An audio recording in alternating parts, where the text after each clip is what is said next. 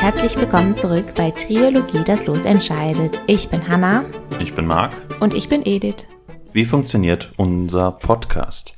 Wir ziehen nach jeder Folge ein Los, anhand dessen der oder die Ziehende seine oder ihre nächste Folge gestaltet, denn das Los entscheidet bei uns. Dabei kann das Thema nicht nur unmittelbar, sondern auch im weiten Sinne mit dem Losbegriff in Verbindung stehen. Die genaue Themenwahl obliegt jedem und jeder selbst, ebenso wie die Ausgestaltung der Folge.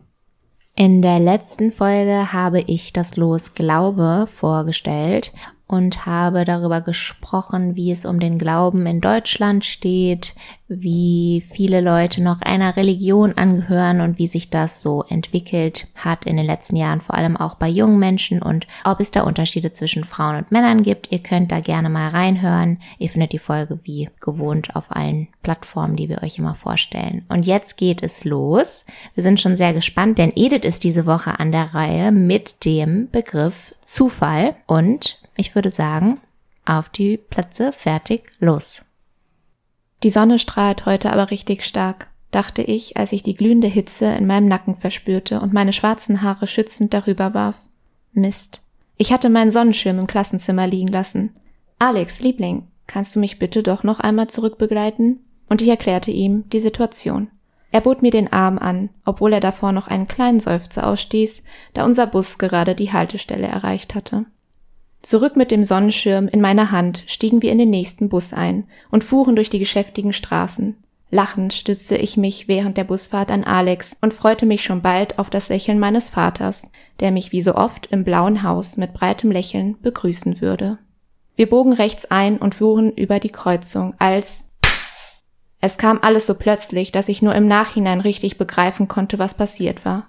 Denn die entgleiste Straßenbahn kollidierte mit unserem Bus und zog mit einem gewaltigen Knall alles mit sich. Es ist nicht wahr, dass man den Unfall merkt. Es ist nicht wahr, dass man weint. In mir waren keine Tränen. Der Stoß hatte uns nach vorne gewirbelt und das Geländer hatte mich durchbohrt, wie ein Degen einen Stier.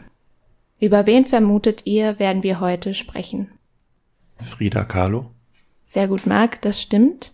Und was auch sehr interessant ist, in diesem Fall wurde mir das Thema von einer unserer Zuhörerinnen gegeben, und zwar von Judith. Vielen Dank dafür. Ich werde später noch einmal genau sagen, an welchem besonderen Teil Judith jetzt beteiligt war oder wo sie mir sozusagen den Hint gegeben hat.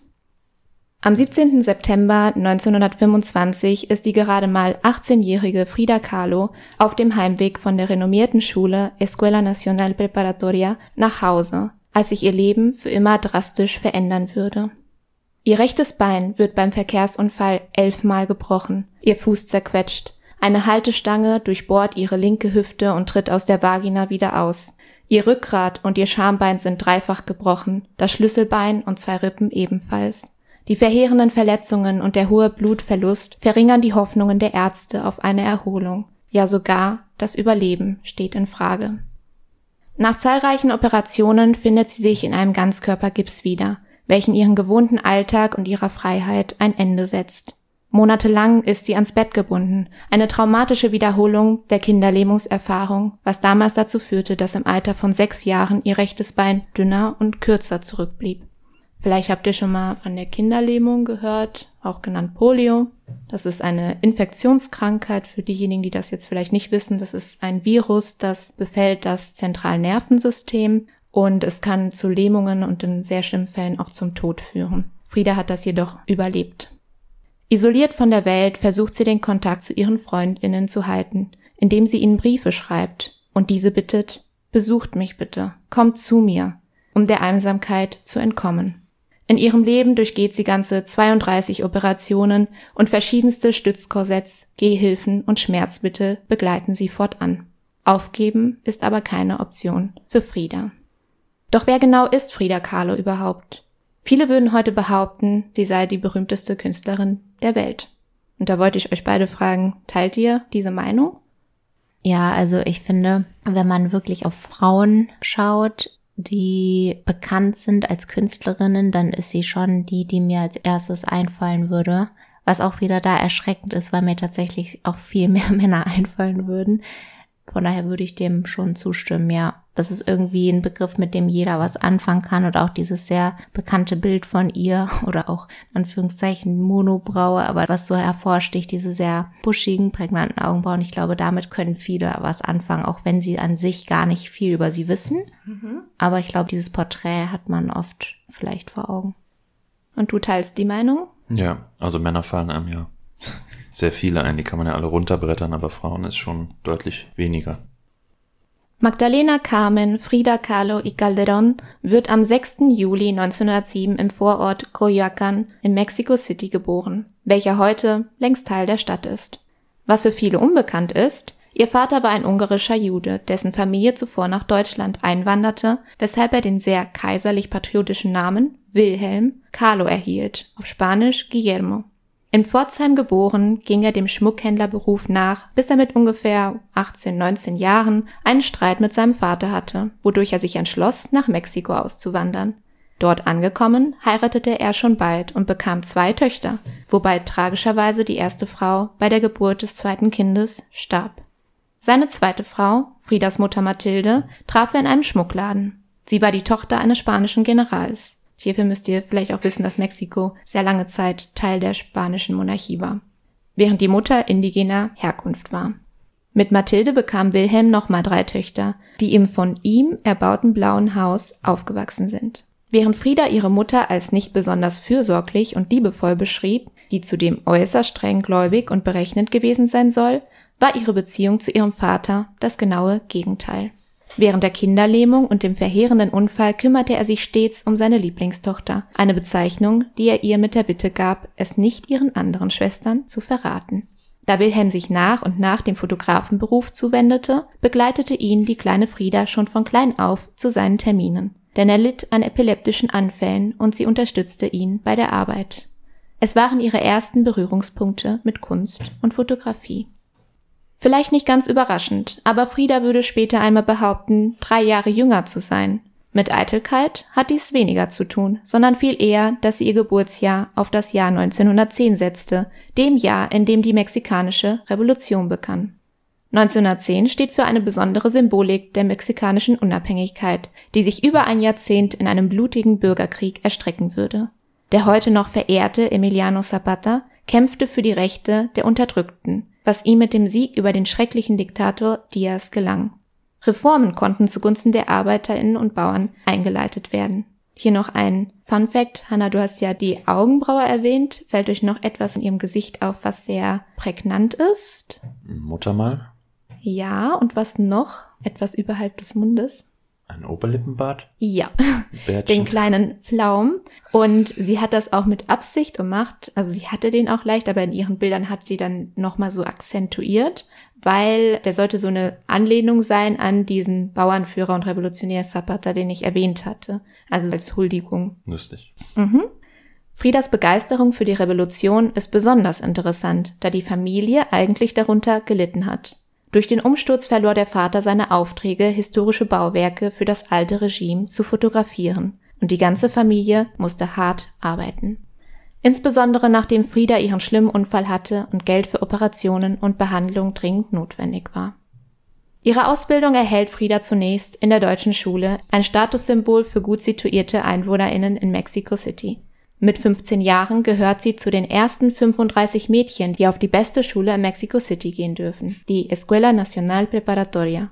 Sie entpuppt sich dort als blitzgescheit, wild und unangepasst. Ihr enormes Wissen über Weltliteratur und Philosophie beeindruckt ihre MitschülerInnen. Frieda möchte Medizin studieren. Gleichzeitig schließt sie sich in der Zeit der anarchischen Schiebermützen, Clique an, auf Spanisch Cachuchas, die Mitglieder hegen großes Interesse an den Kommunismus und rebellieren gegen das Lehrpersonal oder andere Autoritäten. Dort lernt sie auch ihre erste langjährige Liebe kennen, Alejandro, Alex, Anführer der Cartuchas. Sie schreibt ihm innige Briefe und widmet ihm sogar einige ihrer frühen Werke. Alex, zerreiße die Zeichnung nicht. Sie ist nämlich sehr hübsch. Siehst du, welche Fortschritte ich mache? Jetzt weißt du, dass ich ein künstlerisches Genie bin. Alex, wir sollten etwas aus unserem Leben machen. Findest du nicht? Wir werden doch nicht so blöd sein und unser ganzes Leben in Mexiko verbringen wollen. Für mich gibt es nichts Schöneres als zu reisen. Nach dem Unfall ändert sich vieles im Leben der jungen Frau. Als mein Vater mich nach dem Unfall fotografierte, schaute ich ernst und konzentriert, um zu zeigen, dass ich eine gute Kämpferin bin. Vor kurzem noch, da war ich ein Kind, das durch eine bunte Welt voller klarer, greifbarer Formen streifte. In allem lag ein Geheimnis verborgen. Jetzt lebe ich auf einem schmerzensreichen Planeten, der nichts verbirgt. Es ist, als hätte ich alles auf einmal gelernt, binnen Sekunden.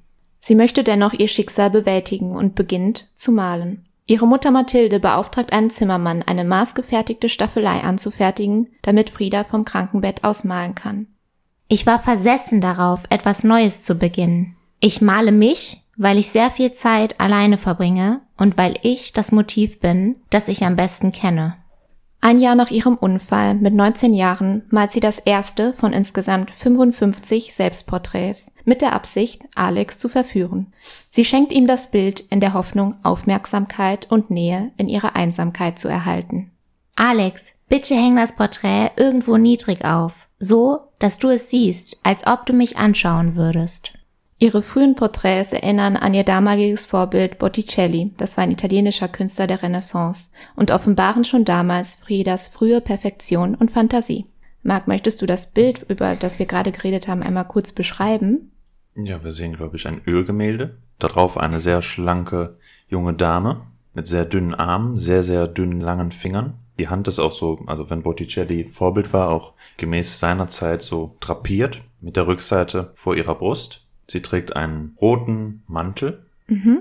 und am Kragenbereich bis unten, wo der Brustbereich ein bisschen gezeigt wird, ist das auch mit Mustern versehen. Sie ist geschminkt mit Lippenstift und Rouge. Man sieht auch hier schon ihre zusammenhängenden Augenbrauen. Die Haare aber sind streng zusammengebunden nach hinten und sie blickt ernst rein. Der Hintergrund ist wie vor einem dunklen, stürmischen Meer gezeichnet und es sieht nach Nacht aus. Mark hat gerade das Selbstbildnis in einem Samtkleid von 1926 beschrieben. Obwohl viele Ärzte keine Hoffnung auf eine gute Genesung haben, lernt Frieda wieder laufen. Mit ihrer zurückgewonnenen Lebenslust mischt sie anderthalb Jahre nach ihrem Unfall die künstlerischen und kommunistischen Kreise in Mexiko auf. Hier begegnet sie mit 20 Jahren den Star der postrevolutionären Bohème, Diego Rivera. Der prominente politische Aktivist und wohl damals berühmteste Maler Mexikos begeistert Volk wie KunstkritikerInnen mit seinen monumentalen Wandmalereien. Der charmante und mehrmals geschiedene Frauenheld wird fortan ihr Lebensmittelpunkt sein. Zwei Jahre nach der ersten Begegnung beschließen beide zu heiraten, was insbesondere Friedas Eltern gelegen kommt, da ein so reicher Maler ihre Behandlungskosten problemlos tragen konnte. Dies scheint auch der hauptsächliche Grund für die Einwilligung ihrer Eltern in dieser Heirat gewesen zu sein. Denn während Frieda 22 Jahre zu dem Zeitpunkt ist, stellt er mit seinen 42 Jahren auch zur damaligen Zeit einen hohen Altersunterschied dar. Und ich habe auch ein Foto mitgebracht, das kannst du vielleicht einmal beschreiben. Was sind so die ersten Attribute, die dir einfallen zu diesen zwei Personen? Ja, ein ungewöhnliches Paar. Ähm, er wirkt sehr stolz, Sie scheint sich geborgen zu fühlen. Ich habe ein bisschen geschmunzelt, weil die beiden wirken doch sehr ungewöhnlich. So, sie ist sehr klein und zart und er ist halt nicht so, wie ich mir jetzt von deinen vorherigen Erzählungen vorgestellt habe, weil er wirklich ziemlich, sagen wir mal, aufgebläht ist und nicht so attraktiv, wie man es bei seinem Erfolg vermuten könnte. Aber ja, sie strahlen eine gewisse Nähe und Vertraulichkeit zueinander aus. Möchtest du auch noch was sagen, Hannah? Du schmunzelst auch so. Er sieht ein bisschen aus wie so ein Clown. Oder so ein Koala. Ich finde, er sieht aus wie so ein Clown nach der Show, ohne seine Schminke. okay. Aber das liegt vielleicht auch ein bisschen an diesem Hosenanzug. Also, mhm. ne, dass das so ja. da auch genau überm Bauch endet. Ja, und sie lehnt sich an ihn und er guckt einfach, also sein Grinsen ist einfach sehr unangenehm. Ich weiß nicht. ja, interessant. Super. Ich danke euch beiden. Und das mit dem Gewichtsunterschied ist auch ein bisschen auffallend, wie Marc das eben betont hat, nämlich sie wog irgendwie, als sie jünger war, so 43 Kilo, also auch ein, sehr dünnes Persönchen für 1, 1 fast 1,70 sogar. Und er 143. Das heißt. Dreimal so viel mehr als dreimal so Ja, viel. das erklärt das vielleicht auch nochmal. Genau, er ist ja auch 21 Jahre älter und wird auch sehr oft als monströs beschrieben, so von seiner Art. Aber Trotzdem wird er halt von Frauen umschwärmt wie kein anderer. Und das hat mit seiner sehr starken Überzeugungskraft und mit seiner Art zu reden zu tun, mit diesem ganzen Charme, den er hat, trägt er irgendwie trotzdem, ja, so eine gewisse Aufmerksamkeit auf sich. Ja, sie ja auch. Also der mhm. könnte dann ja auch jeder andere haben, aber er nimmt dann halt sie. Und von dem, was wir bis jetzt gehört haben, sticht sie jetzt ja auch mal, sagen wir mal, unter dieser Masse von dem normalen Frauenbild in Mexiko auch hervor, ne? Was bestimmt nochmal wesentlich zurückhaltender, konservativer ist. Und sie ist ja auch in ihrem Erscheinungsbild da wirklich außergewöhnlich. Ja, das stimmt, weil Rivera macht ja auch diese politische Kunst und führt Frieda in den Marxismus ein. Das heißt, sie haben schon mal ähnliche ideologische Vorstellungen und beide sind dann auch, oder sie beziehungsweise ist ab 1928 in der Kommunistischen Partei Mexikos Mitglied. Frieda empfindet nicht nur romantische Liebe für ihren Mann, er bedeutet weitaus mehr als das. Ihr schier unstillbares Verlangen nach Nähe hofft sie in ihm zu finden. Doch er braucht auch seine Freiheiten. Zündstoff für eine stürmische Beziehung. Diegos Attraktion an Frieda ist auch nicht rein sexueller Natur, da ihn vielmehr der Geist ihres Charakters, ihre Intelligenz, Schlagfertigkeit und Erfindungsgabe beeindrucken. Also schon, wie du gesagt hast, Marc. Er wird einer ihrer tiefsten Bewunderer, was ihre Malerei angeht, und unterstützt sie tatkräftig, ihrem Talent nachzugehen was ich eigentlich sehr, sehr schön finde, vor allem im Hintergrund, dass er ja selber auch ein Maler ist. Und ich mir vorstellen kann, sehr oft vielleicht, wenn Paare im künstlerischen Bereich vielleicht einen ähnlichen Beruf nachgehen, dass das vielleicht auch zu Neid führen könnte, oder? Ja, und ich kenne mich jetzt nicht so gut aus, aber auch zu dem damaligen Zeitpunkt und auch mit dem Frauenbild und auch nochmal in Mexiko ist schon sehr progressiv, dass er sie da so unterstützt, auch zur Unabhängigkeit, beziehungsweise dass sie eben auch ihre eigenen beruflichen Chancen nutzt und sich da weiterentwickelt. Das hast du sehr treffend gesagt. Frida ist die Hauptdarstellerin ihrer Bilder. Mit mexikanischer Tracht, aufwendig geflochtenen Haaren und präkolumbischen Schmuck, mit dem Diego sie überhäuft, nimmt sie die Erscheinung der Tijuanas an. Das sind dann indigene Frauen in Mexiko. Durch die Besinnung ihrer mexikanischen Wurzeln gestaltet sie sich nicht nur auf den Bildern zum Kunstwerk, sondern wird schon zu Lebzeiten eine Stilikone. Doch allein mit Mode hat die Erscheinen nichts zu tun. Die Tracht der Eingeborenen zu tragen verstieß damals absolut gegen die Norm, denn die mexikanische Gesellschaft war sehr konservativ. Sie verachteten die Indigenen zutiefst, denn sie galten als, in Anführungsstrichen, ungebildet. Vielmehr will sie mit ihrem Auftreten einen politischen Protest bezwecken. Und gleichzeitig natürlich auch kann sie durch die Tracht auch ihr verletztes Bein und Korsett verstecken. Die Selbstinszenierung ihres Leidens ist eine der Schlüsselfunktionen ihrer Werke, die aber dennoch weit mehr als Ausdruck von Emotionen beinhalten. Mit geschickt eingesetzten Symbolen offenbart sie ihre Lust am Verschlüsseln und Verschleiern. Die Malerin kreist zwar stets um sich selbst, aber schlüpft immer wieder in eine andere Rolle und versieht sich mit anderen Attributen. Es wird nicht leicht, ihre Bilder zu durchschauen. 1930 reist das Paar in die USA, wo Diego Aufträge in San Francisco, New York und Detroit nachgeht. Eine besonders wichtige Wandmalerei fertigt er für Rockefeller im Rockefeller Center in New York an. Das war der erste Milliardär der Weltgeschichte, ein sehr einflussreicher Mann damals und der hat, äh, glaube ich, auch sehr viel mit Öl gehandelt. Als Diego jedoch Lenin auf einer seiner Wandmalereien mit abbildet, wendet sich sein Auftraggeber von ihm ab. Und ich habe jetzt auch mal ein Kunstwerk von Diego Rivera mitgebracht, das der Marc einmal beschreiben kann. Also wir sehen ja ein Wandbild, das halt so detailreich ist, dass äh, es einem wirklich erschlägt. In der Mitte ist eine Hauptperson drauf, die sowas wie eine Art Libellenflügel hat oder so, vier Stück. Und es ist eine Vielzahl von Personen drumherum abgebildet. Und die Lenin-Malerei, auf die Edith abgezielt hat, befindet sich direkt rechts von der Hauptperson im Zentrum des Bildes. Ähm, klassische Lenin-Darstellung mit seinem Bart, glatzköpfig, auch umringt von Menschen. Er hat irgendwas in der Hand, das kann man aber nicht so gut erkennen, was es ist. Ähm, also wirklich relativ zentral an der Hauptfigur des Bildes angelehnt. Frieda möchte Diego eine gute Frau sein und bringt ihm Essen und schaut ihm beim Malen zu. Aber untätig bleibt sie nicht. Also da sehen wir dann ein bisschen, dass sie doch auch eine Frau ihrer Umstände oder ja, den Rollen damals auch ein bisschen natürlich entsprach. Ich vertreibe mir die Zeit mit Malen. Ich konnte ein paar Bilder verkaufen. Es war auf jeden Fall sehr wichtig für mich, hierher zu kommen, denn es hat mir die Augen geöffnet und ich sehe so viele schöne neue Dinge. Sie lernte in den USA neue Strömungen kennen, wie den Surrealismus und Futurismus, Stile aus Europa, die in Mexiko weniger Fuß fassten. Im Museum of Modern Art besucht sie Ausstellungen zum magischen Realismus, zur neuen Sachlichkeit und Surrealismus.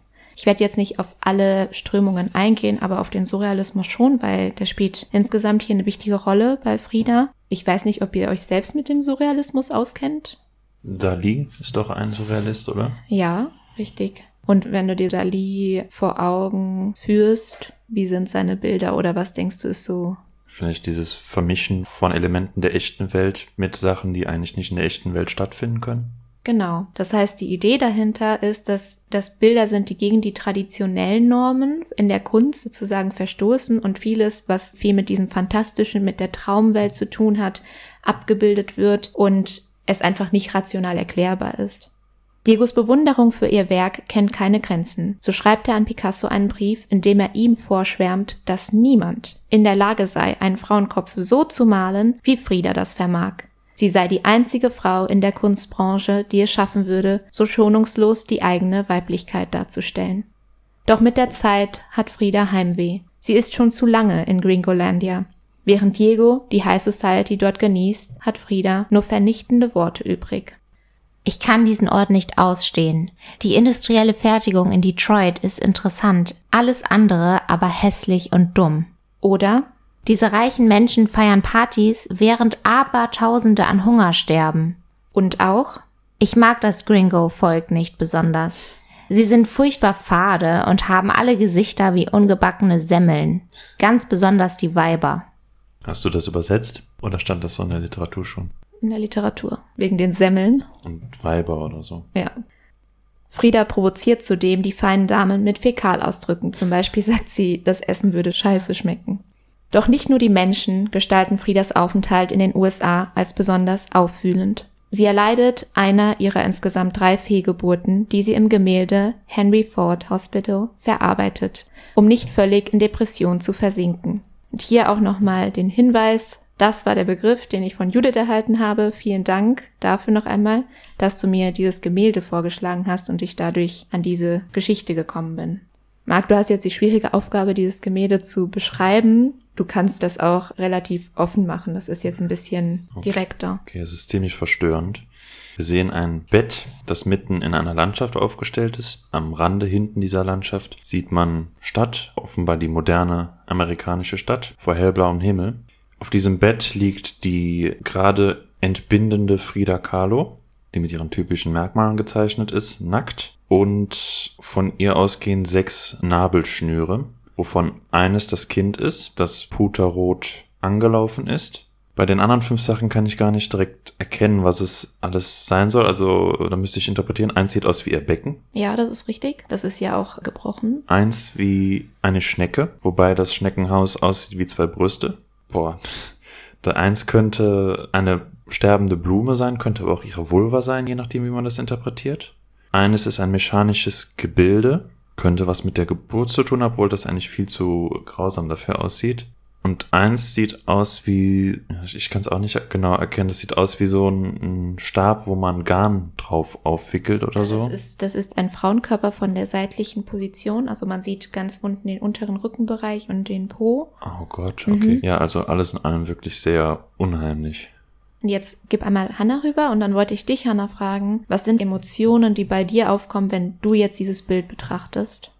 Also ich finde, es sticht vor allem das Baby hervor an der mittleren Nabelschnur. Und da kommt direkt so eine Mischung aus Trauer, aber auch Mitgefühl, so Mitleid auch.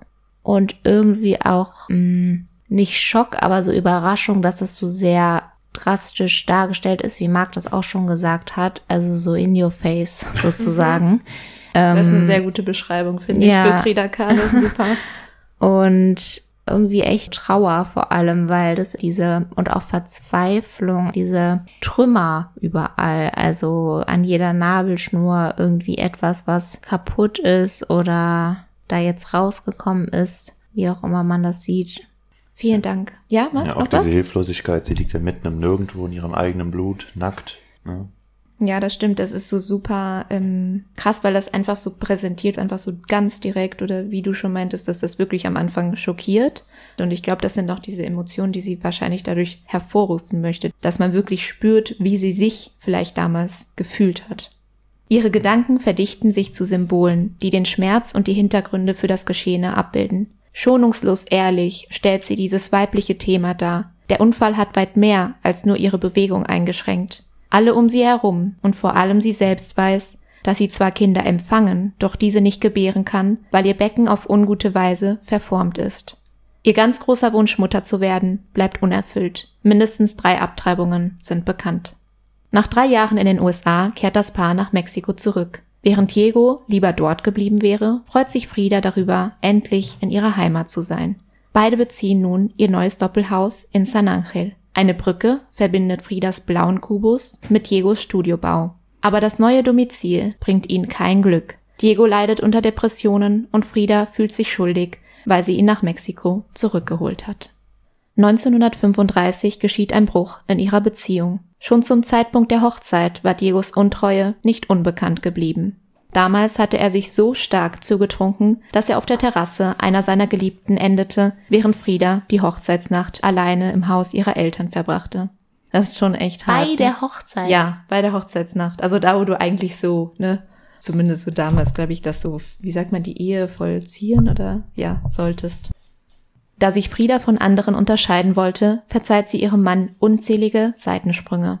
Aber zurück in Mexiko malt Diego in seinem Studio ein Porträt von Friedas Lieblingsschwester Christina, die für ihn Modell sitzt und beide fangen eine Affäre an. Dieser Betrug bringt das Fass zum Überlaufen. Mit seinen anderen Affären hatte sich Frieda abgefunden, doch jetzt fühlt sie sich von beiden verraten. Innerlich ist sie dermaßen verletzt, dass sie ein ganzes Jahr unfähig ist zu malen. Ich habe nichts, weil ich ihn nicht habe.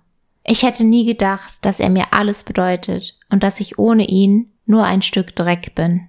Ich bin nichts wert, kann nichts. Nach sechs gemeinsamen Jahren besteht deine Antwort darin, dass Reue eine bürgerliche Tugend ist. Auch interessant, weil sie als Idol des Feminismus gilt. Ne? Genau.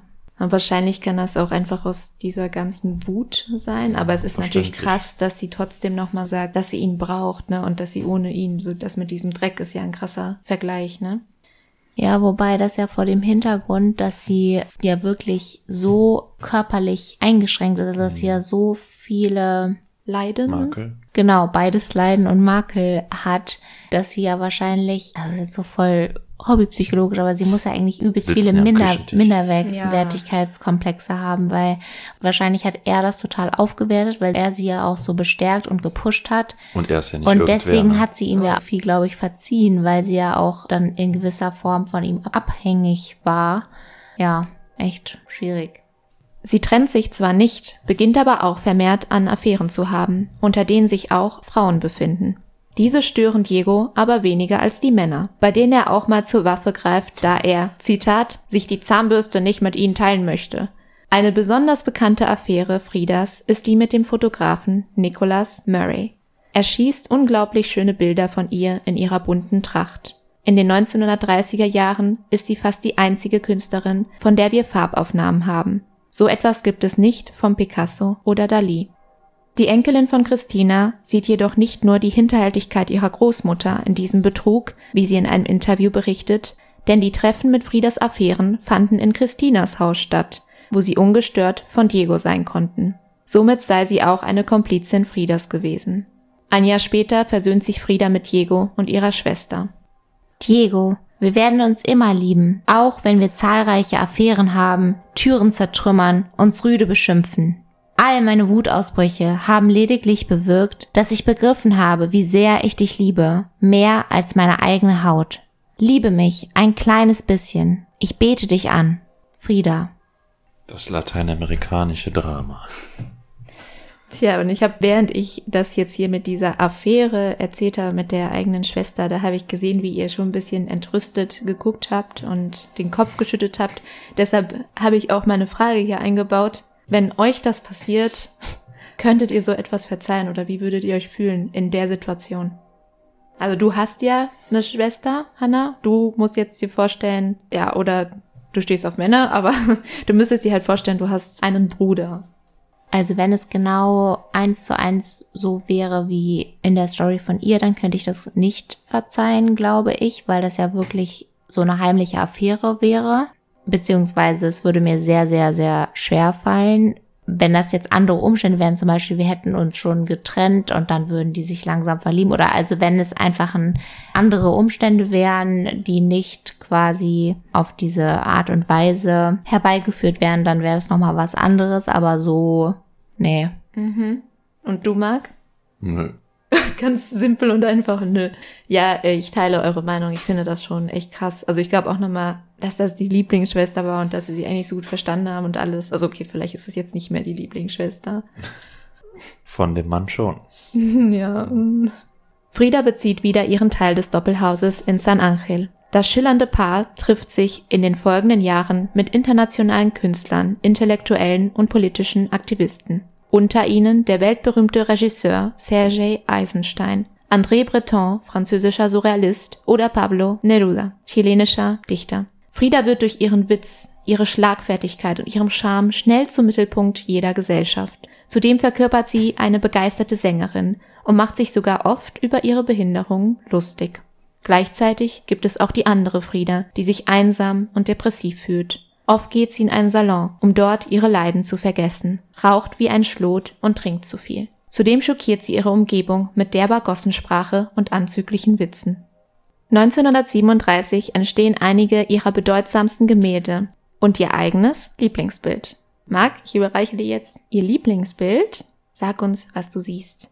Also, im Zentrum des Bildes ist ein Mensch, eventuell auch Frieda. Jedenfalls ist es nicht erkennbar, weil die Person trägt eine schwarze Maske. Ansonsten ist die Person nackt und säugt Frieda, die als Stillt. genau, genau stillt. Frieda, die den Körper eines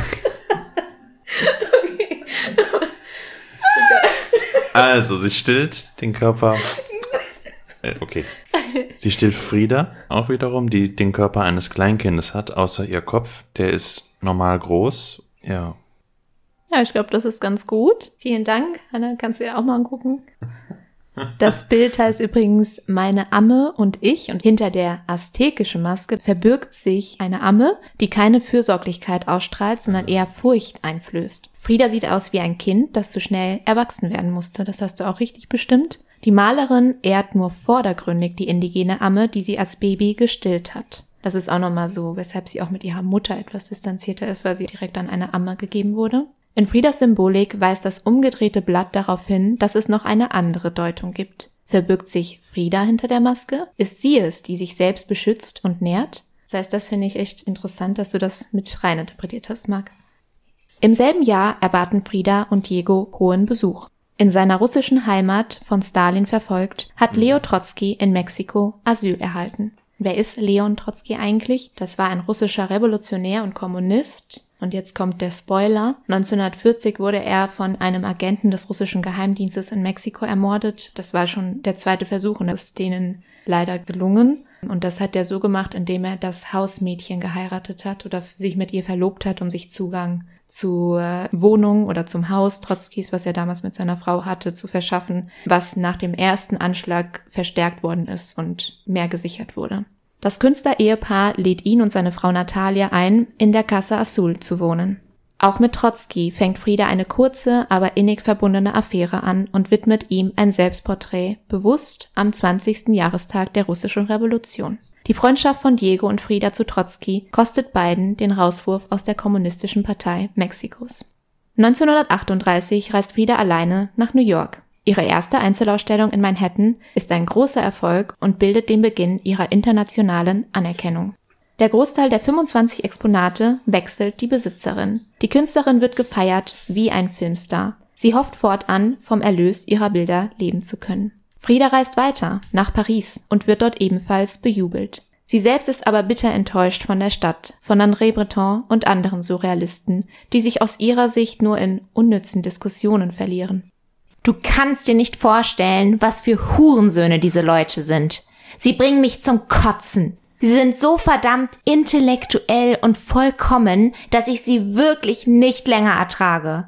Es hat sich gelohnt, hierher zu kommen, nur um zu sehen, warum Europa verfault und all diese Taugenichtse der Grund für all die Hitlers und Mussolinis sind. Ich wette mit dir um mein Leben, also nichts Geringeres, dass ich, solange ich lebe, diesen Ort und seine Bewohner hassen werde. Also ein sehr, sehr vernichtendes Urteil. Und dennoch, Kandinsky, Miro, Picasso und Breton gratulieren Frida zur erfolgreichen Ausstellung und feiern sie vor allem mit dem Bild Was mir das Wasser gab von 1938 als große Surrealistin. Das Bild habe ich jetzt diesmal nicht dabei, weil das würde, glaube ich, noch mal ein bisschen mehr Zeit brauchen, das zu interpretieren, weil es unzählige kleine Bilder in sich hat. Aber könnt ihr euch ja gerne zu Hause angucken, liebe ZuhörerInnen. Ich bin aber keine Surrealistin. Ich male keine Träume. Ich male meine Realität. Als Frieda 1939 aus Europa zurückkehrt, lassen sich beide scheiden. Es ist unklar, auf wessen Treiben diese Entscheidung zurückgeht, aber Frieda ist innerlich sichtlich betroffen. Jetzt fühle ich mich so erbärmlich und einsam, dass es mir vorkommt, als hätte auf der ganzen Welt noch nie jemand so gelitten wie ich. Die Zeit ist die schlimmste in meinem ganzen Leben, und ich wundere mich, dass man so etwas überstehen kann. Ich glaube, keine Sonne, kein Alkohol und keine Medizin können mich heilen. Am 8. Dezember 1940, an Diegos Geburtstag, heiraten die beiden wieder. Aber Frieda stellt folgende Forderungen, bevor sie in die erneute Ehe einwilligt. Dieses Mal die Hochzeitsnacht bei mir. Nein, tatsächlich wirst du dich wundern. Erstens, finanziell unabhängig von ihm sein. Zweitens, sie möchte die Hälfte der Haushaltskosten bestreiten. Drittens, beide dürfen keine sexuelle Beziehung mehr zueinander haben. Aha. Also vielleicht hier auch ein paar Symbole von weiblicher Selbstbestimmung. Mein liebster Diego, vergiss nicht, dass wir für immer zusammen sein werden. Ohne Streitereien, nur um uns innig zu lieben. Ich liebe dich mehr als je zuvor, dein kleines Mädchen. Die sind aber ein bisschen anstrengend, ne? Sie ist auch immer so zwischen Hopp und Top direkt. Ja, das stimmt. Vor allem so das eine Zitat so, ja, wenn die Türen knallen und so, das ist egal. Und jetzt wieder so, wir streiten nicht. Ne? Nach dem Tod ihres Vaters ziehen Frieda und Diego in das blaue Haus. Frieda stürzt sich trotz ihres schlechten Gesundheitszustands in die Arbeit. Beispielsweise versinnbildlicht sie vermehrt ihre Nähe zur indigenen Kultur. Dies erreicht sie zum Beispiel mit präkolumbischen Figuren, Klammeraffen, durch ihre Tracht und den Itzquintel, ein Nackthund, der im aztekischen Mythos Menschen bis in den Tod begleitet. In jedem Bild von Frida steckt eine grundlegende Idee. Zum Beispiel bezieht sich der Affe immer auf die präkolumbische Zeit und repräsentiert die Sexualität. Oder die Schmetterlinge, die sie oft einsetzt, sind in dieser Kultur mit den Vögeln der Unterwelt verwandt. Sie stehen für den Tod. In diesem Sinne wird das Bild zu einem Symbol für die Vergänglichkeit. Jedes Gemälde von Frida, das man sich anschaut, kann man zunächst direkt lesen. Aber abgesehen davon, dass sie alle wunderbar gemalt sind, enthalten sie immer auch noch eine spezielle Philosophie. Für die Stillleben, die sie vor allem in den 50er Jahren malt, wählt sie ihre Lieblingsfrüchte, verleiht ihnen aber eine zusätzliche, meist sexuelle Bedeutung. Offene Früchte mit weiblichen Formen. Die Orange zeigt einen offenen Schnitt, welcher an Friedas entzündetes Bein erinnert. Die Gelbstirn-Amazone, das ist ein kleiner Papagei, symbolisiert die wehrhafte Frau. In der Mitte eines Bildes liegt eine Frucht einer Vulva gleich, in der ein mexikanisches Fähnchen steckt. Zwei Kokosnüsse stehen für Frida und Diego. Die Kleine weint, während die andere nicht einmal die Augen hat, um sie wahrzunehmen. Frida soll mal gesagt haben, ich lache den Tod aus, damit er mich nicht so leicht kriegt. Ihr Zustand wird mit Ende 30 jedoch immer schlechter. Bis zu ihrem Tod muss sie sich über 30 Operationen unterziehen und trägt bis zu 25 Korsetts aus Gips, Leder oder Stahl. Daher vielleicht auch die Abhängigkeit von Schmerzmitteln und Alkohol. Immer wieder ist sie monatelang ans Bett gefesselt, bewegungslos im Streckapparat. Sie leidet unter Schmerzen, Fieberschüben, Übelkeit. Aber das kommt alles von diesem Busunfall. Ja. Ist aber dann auch irgendwie seltsam, ne? dass man dann so lange sowas überlebt und dann so spät erst daran zugrunde geht. Mhm. Ihr werdet ja später erfahren, wie ihr Leben geendet ist, aber auch diese ganzen Tabletten, die Tablettensucht, der Alkohol, das Rauchen, das kann ja auch nochmal die Gesundheit stark beeinträchtigen. Vielleicht auch diese ganzen emotionalen Aufs und Abs, die sie mit Diego hatte und vielleicht spielt das auch nochmal eine Rolle, also so eine Vermutung. Ich habe jetzt noch ein Bild mitgebracht, ein sehr, sehr bekanntes von ihr, was, glaube ich, das auch nochmal sehr versinnbildlicht. Das heißt, die gebrochene Säule von 1945. Wieder Frida Kahlo, überwiegend nackt. Sie trägt so eine Art Decke oder Umrock um den Unterleib. Aber ihre Brüste liegen frei und von Hals bis zu ihrem Unterleib hinab ist ihr Körper freigelegt und man sieht das, was man für eine Wirbelsäule halten könnte, nur es ist keine Wirbelsäule, sondern entweder ein metallener Gegenstand oder aber eine Säule, die an mehreren Stellen gebrochen ist. Ja, das hast du ganz gut beschrieben. Das ist nämlich dieser Riss, der durch ihren Körper geht, der wie eine Erdbebenspalte Friedas Körper aufbricht. Ne? Und das ist auch eine Säule, das hast du gut erkannt. Die soll sie ja eigentlich stützen, aber sie bröckelt. Und ohne das Korsett würde sie eigentlich buchstäblich auseinanderfallen. Oh Gott. Also im Bild. So. Also, also so natürlich wäre das nicht gut, aber. Dieses Gefühl, von Kopf bis Fuß ein solches Wrack zu sein, macht mich manchmal ganz verrückt. Meine Malerei enthält alle meine Schmerzen. Sie hat bei mir zu Ende geführt, was das Leben unvollendet ließ. Ich bin nicht krank, ich bin gebrochen, aber ich bin froh, so lange zu leben, wie ich malen kann. Frieda ist wehrlos und ohne Hoffnung. Die abgemagerte Patientin bekommt eine Mastdiät verordnet, die sie zum Kotzen findet. Huhn, Pute, Schwein. So beschimpfte Frieda aber auch die geliebten Diegos. Das ist ein Bild, was sie malt. Und da kann man das halt gut erkennen. Sie hat seine Affären satt, kann aber nichts dagegen tun. In ihrem Tagebuch sammelt Frieda poetische Liebeserklärungen und Klagen. Im Mittelpunkt ihrer gezeichneten Gedanken steht Diego. Diego, mein Kind. Diego, mein Geliebter. Diego, mein Mann. Diego, mein Freund. Diego, meine Mutter. Diego, mein Vater. Diego, mein Sohn. Diego, ich. Diego, Universum. Im Juli 1952 wird Friedas rechter Unterschenkel amputiert. Diego weicht nicht von ihrer Seite. Frieda leidet unter Angstzuständen und erhöht den Morphiumkonsum. Der ungewöhnlich flüchtige Pinselstrich und die grobe Ausführung der Details lassen die schlechte Verfassung der Malerin erahnen. Das letzte Selbstbildnis stellt sie als verblühte Sonnenblume dar. Die Sonne, Diego, hat den Sieg davongetragen. Es gibt keinen Mond, Frieda, mehr am Himmel. Friedas Liebesfähigkeit scheint aufgebraucht. Aber er ist ja auch ein bisschen originell, ne? Weil einerseits ist er loyal, aber untreu.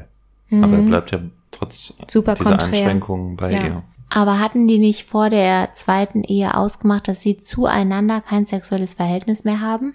Ja, Warum ist sie dann so genervt von seinen Affären? Weil dann ist er ja nicht untreu, die haben das doch so beschlossen. Das ist ja ein Unterschied, ob du miteinander kein Verhältnis hast oder eine offene Beziehung vereinbarst. Ach, ich dachte, das wäre damit impliziert. nee, das war nicht impliziert. Ah, Also ich okay. äh, zumindest nicht, dass ich wüsste. Also das war auf jeden Fall Kompromiss nicht zwischen den beiden, aber es hat sie trotzdem immer noch stark betroffen. Vor allem als sie im Bett war und halt jetzt nichts tun konnte. Ne? Sie war wirklich so dran gefesselt, in Anführungsstrichen.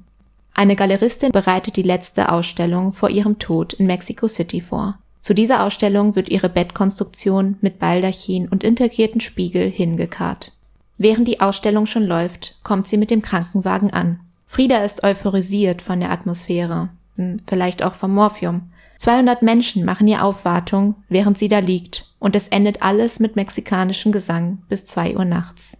Frieda geht ein paar Tage vor ihrem Tod, obwohl sie eine Lungenentzündung hat, auf die Straße, um gegen die Intervention der US-Amerikaner in Guatemala zu demonstrieren.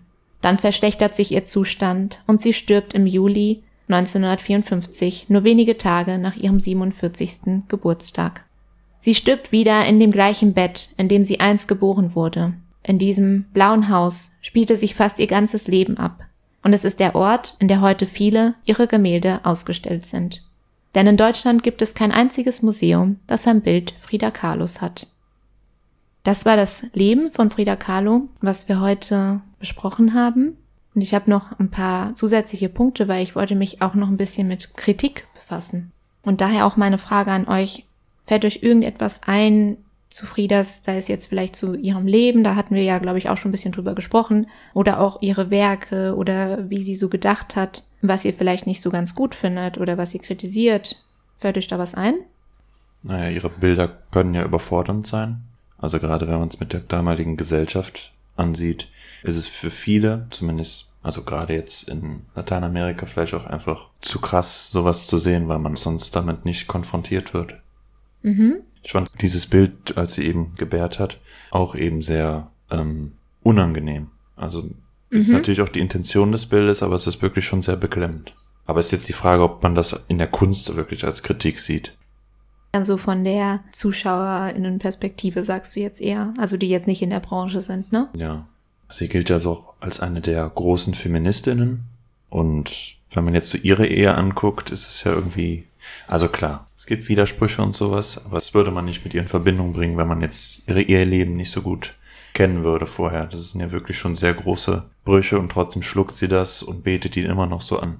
Mhm. Ja, finde ich auch krass. Dass sie so als Feministin gilt, war mir jetzt gar nicht so bekannt. Das heißt, meine Beurteilung ist relativ unbelastet, weil ich jetzt kein konkretes Bild von ihr vorher hatte. Und ich finde es auch schwierig, sie zu kritisieren im Sinne von, was ich gut finde, was ich nicht gut finde, weil ich mhm. einfach heutzutage ganz klar sagen würde, dass sie also auf jeden Fall depressiv war und was ja auch nicht verwunderlich ist mit dem Schicksalsschlag, den sie erleiden musste und dass sie eben auch so körperlich stark eingeschränkt war und so weiter und so fort. Deswegen habe ich irgendwie so gemischte Gefühle. Also klar sehe ich es auch kritisch, dass sie auf der einen Seite sehr starke Bilder gemalt hat und ja auch sehr da auf sich fokussiert war, sehr egozentriert war aber auf der anderen Seite dann eben diese starke Abhängigkeit zu Diego hatte und da auch sehr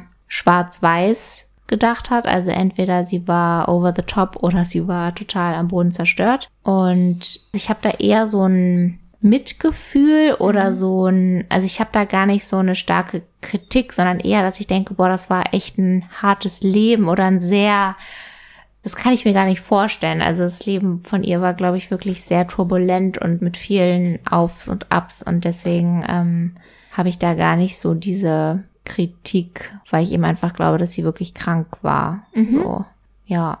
Ja, vielen Dank, ihr beiden.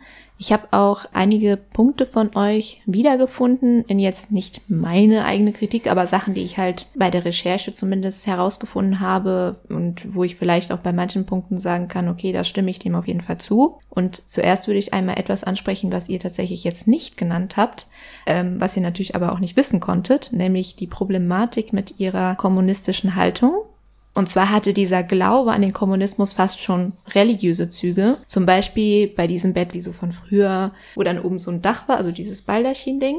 Und in ihrer ganz schlimmen Krankheitsphase hingen Bilder von Stalin und seinem schrecklichen Nachfolger Malenkov dann dort und sie fand die halt anscheinend ganz toll und so weiter. Und sie hat auch ein Gemälde mit dem Titel Der Marxismus wird die Kranken heilen gemalt. Das kann man natürlich jetzt vielleicht was sachter sehen. Obwohl sie sich auch dem Christentum abgeschworen hat, ist dennoch vieles in ihrem Leben von einer religiösen Inbrunst erfüllt. Und auch diese Märtyrergeschichte ist ebenfalls vorhanden, mittels der Darstellung des eigenen Leidens und des fließenden Blutes, was sehr oft immer wieder vorkommt. Dann ein Punkt, den ich sehr interessant fand, den hattest du jetzt angeschnitten, Hannah, mit dem Egozentrismus. Also es gibt auch einen starken Vorwurf an ihrer Symbolik und dass sie eine narzisstische Haltung wohl gehabt haben soll. Bei der Symbolik ist es jetzt so, dass viele sagen, die sei vielleicht etwas schlicht gewesen. Das heißt jetzt zum Beispiel, wenn wir jetzt uns ein Bild angucken, kann man vieles direkt rausinterpretieren und man muss jetzt nicht super lange darüber nachdenken und sagen, okay, das könnte jetzt vielleicht das heißen, aber nein, vielleicht heißt es doch was anderes. Das heißt, viele KunstkritikerInnen sagen, es ist einfach offensichtlich, was sie mit dem Bild sagen möchte. Viel zu Furchtbar. offensichtlich. Boah, das ist so elitär. ja, genau, das ist. Aber das finde ich, es sagt auch wieder viel über diese Gruppe. Daraus. Ja, das denke ich mir auch so. Hm, okay, das, das ist uns ich... nicht wichtig genug. Da können wir zu wenig rauslesen. Genau. Das ist unter unserer Würde. Ja, genau, weil dann hat zum Beispiel auch eine deutsche Kunsthistorikerin, die ich aus einer Quelle von einem Podcast habe, die ihr unten bei unseren Quellen gut nachlesen könnt, die hat dann zum Beispiel gesagt, dass das nicht stimmt, dass es trotzdem noch genug Komplexität in ihren Bildern gibt, zum Beispiel auch mit dem Henry Ford Hospital Bild, wo wir gesehen haben, es gibt so viele Symbole. Zum Beispiel, du warst ja unsicher, was das mit dieser Blume auf sich hat. Mhm. Die Blume, die vielleicht verwelkt, die aber gleichzeitig aussieht wie eine Vulva, die vielleicht gleichzeitig auch bedeutet Fruchtbarkeit, die weggeht mhm. und so weiter. Also das gibt so viele Elemente, die sie trotzdem ganz toll gemacht hat, auch in ihrer Zeit, als sie in den USA war, hat sie sich viel mit diesem Vergleich Mexiko-USA beschäftigt. Es gibt zum Beispiel auch ein berühmtes Bild von ihr, wo auf der linken Seite mexikanische Elemente sind und auf der rechten dann dieses sehr industrielle, moderne, mhm. aber auch vielleicht ein bisschen verrußte USA-Bild. Also sehr spannend. Und sie hat sich auch gegen den Narzissmus-Vorwurf selbst schon damals gewehrt, da sie meinte, sie sei einfach das Modell gewesen, das sie am besten kannte. Jetzt die Bilder, die man so gesehen hat, finde ich schon, dass es halt sehr egozentrisch von ihr ist. Und dass es, glaube ich, auch anstrengend sein kann auf Dauer, sich mit Frida Kahlo zu befassen, weil es ist halt aus ihrer Perspektive, aber gut, wenn man sich ihr Leben anschaut, ist es ja auch klar, dass sie da so sehr ich-bezogen ist, weil das prägt ihr ganzes Leben, diese ganze Dramatik und all die Sachen, die sie nicht kann und Träume, die sich zerschlagen haben. Und ich finde es auch schwierig, jemandem zu sagen, oder einer Künstlerin, Künstler zu sagen, okay, du musst das und das malen oder das und das. Ich weiß nicht, ob das vielleicht das Richtige ist, so jemanden das so zu bestimmen zu wollen, weil ja. letztendlich ist das ja mein Lied, was ich mache oder mein äh, Buch, was ich schreibe oder mein Kunstwerk, was ich von male und natürlich ist es dann vielleicht, wenn man okay 55 Selbstbildnisse von sich selbst macht, das denkt man auch wieder, hm, aber ich denke auch gleichzeitig, vielleicht war das ja auch eine Therapie. Ja, und Kunst ist ja auch immer mit Leid verbunden. Und welches kennt sie besser als ihr eigenes, worüber sie dann authentisch Auskunft geben kann? Da meine Themen stets um meine Empfindungen und meinen Seelenzustand kreisen, habe ich sie oft in Selbstbildnissen umgesetzt. Sie sind der ehrlichste und wahrhaftigste Ausdruck dessen, was ich empfinde. Ich frage mich schon die ganze Zeit, was genau hat sie zu einer besonderen Künstlerin gemacht? Also was ist ihr herausstechendes Talent oder warum wird ihre Kunst so gemocht? Das ist mir noch nicht klar geworden. Weißt du das? Ich glaube, das hat erstens halt mit dieser Direktheit zu tun in ihren Bildern weil sie auch nicht sich davor scheut, vielleicht dieses Schönheitsideal und gleichzeitig ist sie auch sehr schön. Also dieses mit der Monobraue oder den kleinen äh, Pflaumen zum Beispiel bei der Oberlippe, das sind ja so alles Sachen, wo man so denkt, okay, sich so selbst darzustellen, was ja auch vielleicht auch damals jetzt nicht hübsch oder sowas war, aber es, sie war ja trotzdem eine sehr hübsche Frau. Und auf jeden Fall dieses Leiden, dieses Emotionale, wenn du so ein ganz berühmte Kanon, wir denken jetzt an Monet, was eine ganz andere Richtung ist, oder Vielleicht bei Van Gogh, da ist es ja noch so gerade, da gibt es ja auch ein paar Selbstbildnisse von ihm, aber auch nicht so viele. Und da siehst du halt nicht diese starken Emotionen. Bei ihr ist halt dieses super starke Bild von ihr oder zerbrechliche Bild auch manchmal von ihr, was so krass ist und dass sie vereinen kann. Diese ganzen Symbole, die sie irgendwie reinbringt, das ist das, was sie zu einer sehr interessanten Künstlerin macht. Und deshalb wurde auch die Frage gestellt, ob sie überhaupt eine Surrealistin ist, weil eigentlich kann sie ja nicht richtig dem Surrealismus zugeordnet werden, da es sich nicht um Träume handelt per se, sondern um die Realitäten ihres Lebens, welches sie abbildet. Dennoch könnte man meinen, dass sie zum Beispiel mexikanische mit europäischen Kunstströmungen fusionierte. Und sie hat auch nicht dementiert, was Breton über sie verbreitet hat, dass sie nur auf mexikanischer Kunst aufbaue, um auch ein bisschen irgendwie dieses Geheimnisvolle zu behalten. Dumak hat es ja das mit dem Feminismus angesprochen, das heißt, ist sie ein Vorbild für den Feminismus? Ist sie eine Feministin gewesen? Ist ja auch so etwas, was man in der Kritik empfinden könnte. Allerdings gilt sie für viele tatsächlich als Vorbild, auch heute noch. Also wenn ihr so überlegt, wie viele Cafés nach ihr benannt sind, dass sie auch immer irgendwie so hip und cool wirkt und ähm, sogar auch für die LGBTQ Plus Community gilt sie auch bereits als Vorbild, weil sie auch ein bisschen mit diesem Gender-Fluiden spielt. Also erstens einmal ihre Bisexualität, Zweitens, zum Beispiel gibt es Familienfotos, die der Vater geschossen hat, wo Frieda in einem Männeranzug dasteht, Haare auch ganz schön zurückgekämmt hat und auch ganz ernst reinblickt und auch wirklich diese Pose, wo man hier einmal die Hand auf die Hüfte so ein bisschen hält, wie das damals üblich war, stellt sie sich zum Beispiel auch als Mann dar in der Familie. Also sie spielt wirklich mit diesen Geschlechterrollen. Und was auch noch besonders ist, ist ein Punkt, den du hattest, Marc, das mit diesem direkten, wo du meintest zum Beispiel, dass das eine Bild dich auch so schockiert hat. Und du hast auch gesagt, dass es dich vielleicht ein bisschen, ich weiß nicht mehr, ob das Ekel war oder was, wie genau hattest du das? Nee, nicht in die Richtung, sondern wirklich so Unbehagen. Unbehagen. Das heißt so was okay. horrorhaft.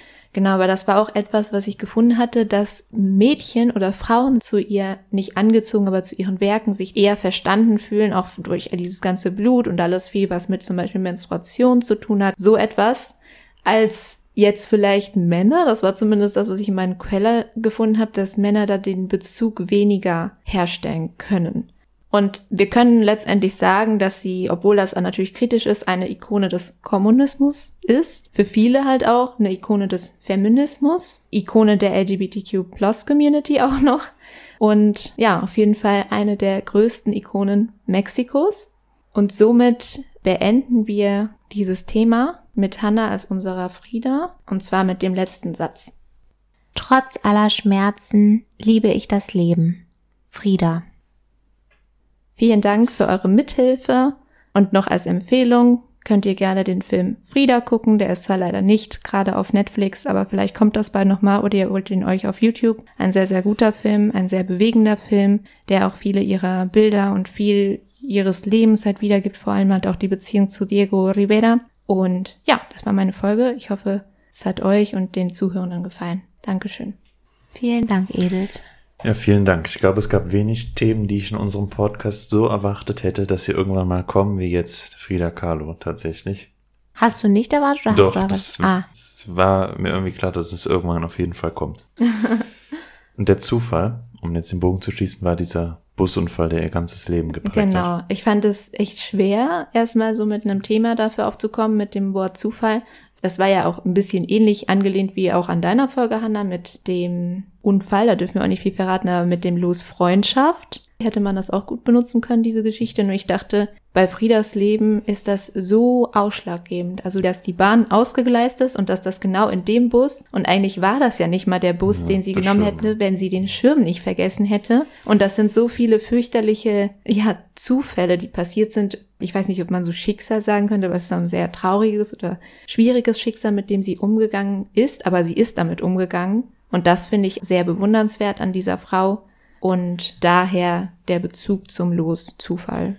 Vielleicht auch lustig, weil wir sie, wenn sie den Unfall nicht gehabt hätte, wahrscheinlich gar nicht kennen würden und sie in der Anonymität des Vergangenen verschwinden würde, weil gerade diese Dramatik und dieses schlimme Schicksal sie ja erst dazu gebracht haben, diese ausdrucksstarken Bilder zu malen. Ne? Ist ja wirklich ironisch. Ja, und was auch sehr interessant ist in dem Sinne, dass Diego Rivera, seine Wandmalereien sind halt heute überhaupt nicht mehr so relevant. Also heute kennt man ihn vielleicht jetzt wenig oder man kennt ihn als den Mann von Frida Kahlo. Damals war sie halt die Frau von Diego Rivera. Also sehr unterschiedlich, äh, wie sich das gedreht hat, weil sie war ja zu Lebzeiten, ist sie erst, als sie in New York war und sich immer so ein bisschen mehr connected hat, berühmt geworden und indem sie mit diesen anderen Strömungen in Kontakt gekommen ist. Und als dann, sie hatte ja nur zwei große Ausstellungen zu Lebzeiten, aber am Ende ihres Lebens hat sie es irgendwie schon geschafft, diese internationale Anerkennung zu gewinnen und ist halt heute Frida, die wir kennen, und er ist in Vergessenheit geraten, obwohl er damals der berühmteste Ja. Maler Mexikos war, was krass ist, ne, wie sich das ändert. Das Leben ist eine Ansammlung von Zufällen. Ne? Yes. Vielen Dank nochmal. War ja, sehr es war spannend. wirklich sehr interessant, ja. Als Belohnung darfst du dir ein neues Löslein ziehen. Der Lostopf steht hier wieder vor uns auf dem Tisch und Edith hat sich für ein blaues Los unbewusst entschieden. Sie hatte die Augen zu. Also ich kann schon mal lesen, dass es von dir ist, Hannah. Oh, Klassiker. ich weiß selber gar nicht mehr, was ich geschrieben habe. Also Identität. Uh. Ah, das ist natürlich auch wieder ein breit gefasstes Los, was man. Oh Gott, jetzt muss ich mich entscheiden. Also nicht jetzt, da aber so später. machen. Aber da kann man viel machen. Also graut dir jetzt schon davor. nee, ich finde das auch cool. Nur es ist halt schwer, wenn man so viel äh, Möglichkeiten hat. Aber ja, ich freue mich. Und Hannah schart schon ungeduldig mit den Hufen, denn sie hat die handelsübliche Frage des Podcasts dieses Mal und sie schießt direkt los. Wenn ihr einen Moment in eurem Leben nochmal erleben könntet, welchen würdet ihr dann gerne nochmal erleben wollen? Vielleicht sagt ihr ja auch, ihr möchtet das gar nicht, aber wenn es einen gibt. Ich glaube, wenn ich drüber nachdenke, was ich nochmal gerne erleben wollen würde, dann habe ich erstmal gedacht, okay, das klingt ja auch so hart, aber wer ist so im Leben gestorben? Also so mit wem würde man gerne nochmal einen Tag verbringen oder so? Und das klingt jetzt auch komisch, aber bei mir ist es jetzt kein Mensch. Aber ich denke auch sehr oft an Emily, also an den kleinen Hund. Und ja, das wäre, glaube ich, so ein Moment, wo ich so denke, oh, das würde ich voll, voll gerne nochmal erleben. Einfach nur so ein Tag und wo man das richtig genießt und wo man einfach, ja, alles mit dem Hund machen kann, also dem einen so viel bedeutet hat. Das wäre, glaube ich, etwas, was ich sehr, sehr gerne machen würde. Also du hast jetzt keinen konkreten Moment im Kopf, sondern es geht generell darum, nochmal einen Tag stellvertretend so zu erleben, wie du ihn erlebt hast mit ihr. Genau, ja. Ist bei mir ähnlich. Ich habe auch keinen konkreten Moment. Ich glaube, ich würde einfach einen schönen Sommertag aus der Kindheit nochmal erleben und die Welt so aus den Augen eines Kindes zu sehen, ohne irgendwie ja, Ansteuern. Ja, dann solche Gedanken zu sein und nochmal diese kindliche Unwissenheit und gleichzeitig Neugier auf die Welt zu haben. Und die Welt, die einem so vorgelegt wird, ist halt so. und man hinterfragt sie vielleicht auch weniger. Das ist einfach auch die gute Welt der Kindheit, ja. Ein das Mythos. Hört sich aber schön an, ja. Und was ist es bei dir, Hannah? Ja, bei mir ist ja immer die Problematik, dass ich immer die Fragen stelle, aber selber die Antworten mega schwierig finde, mir da was zu überlegen. Aber mir ist dann recht spontan ähm, Moment eingefallen, der ist noch gar nicht so lange her. Der ist auch tatsächlich so ähm, passiert. Das war 2017, als ich in Kolumbien war. Einen Tag haben wir so einen Ausflug gemacht. Da war, also eigentlich war ich in Medellin und habe da meinen Bruder besucht. Und der hatte aber leider fast die ganze Zeit, also ich dort war, pfeifersches Drüsenfieber. Das heißt, der war die ganze Zeit im Bett und hatte, ihm ging's richtig schlecht. Und deswegen habe ich viel mit seinem kolumbianischen Freund gemacht. Der hat dann so ein bisschen mit mir Sachen unternommen. Und da sind wir einmal, haben wir so einen Ausflug gemacht nach Guatapé. Das war so ein, ja, so ein touristischer, also so eine schöne Naturlandschaft. Da konnte man dann so einen Berg hochfahren. Und da sind wir dann mit dem Moto, also mit so einem kleinen Roller hingefahren. Und irgendwie also es klingt sehr pathetisch vielleicht, aber ich habe mich in dem Moment, das war auch so das Jahr nach dem Abi und ich habe mich so richtig frei gefühlt. Ich weiß nicht, ob ihr manchmal diese Momente kennt, wo man nicht nachdenkt oder irgendwie schon am nächsten Morgen ist, gedanklich, sondern das war so ein Moment, wo ich mich richtig frei gefühlt habe und gut. Und ich finde, gerade wenn man diese Momente nicht so oft hat, dann denke ich da oft noch dran zurück und zehre auch so davon und versuche mich dann wieder daran zu erinnern, wie ich mich in dem Moment gefühlt habe. Und deswegen würde ich das, glaube ich, wählen, weil das echt eine Szene ist, die ich so nicht vergesse. Also die mhm. ist immer so wieder da und wie so eine Ressource, auf die man zugreifen kann, wenn man zum Beispiel gerade sehr gestresst ist oder wenn es einem nicht so gut geht und man dann weiß, ah, so kann man sich fühlen. Ja. Ja, deswegen. Das ist sehr gut. Ich hatte auch so gedacht, das ist lustig, weil Hannah, also du und Marc, ihr braucht den Zeitumkehrer und ich brauche den Stein der Auferstehung. Damit kommen wir weiter. Ja, stimmt. Ja. Sehr gut. Schöne Frage. Marc, wie kann man uns eigentlich erreichen? Ganz handelsüblich, treue HörerInnen werden es wissen. Man erreicht uns locker über die Mail triologie.podcast.gmail.com. Da könnt ihr uns gerne Anregungen, Kritik, auch Vorschläge schreiben. Bei Vorschlägen für Themen oder ähnliches könnt ihr gerne im Betreff einen von uns dreien angeben, je nachdem wer angesprochen werden soll, für bestimmte Themen beispielsweise. Streamen könnt ihr uns, je nachdem wo ihr hört, entweder auf Spotify, Apple Podcast oder auch auf YouTube. Und wir geben meist auch noch Zusatzinformationen und kleine Teaser oder Begleitmaterial euch mit auf dem Weg auf Instagram. Da heißen wir triologie.podcast. Da könnt ihr ruhig mal gerne reinschauen, auch zu den vergangenen Folgen. Genau, empfehlt uns gerne weiter, erzählt euren FreundInnen von uns und wir freuen uns, wenn ihr das nächste Mal wieder dabei seid. Nächstes Mal könnt ihr euch auf Marc freuen, der das sehr interessante Los Film gezogen hat. Dann bis bald. Ciao. Tschüssi.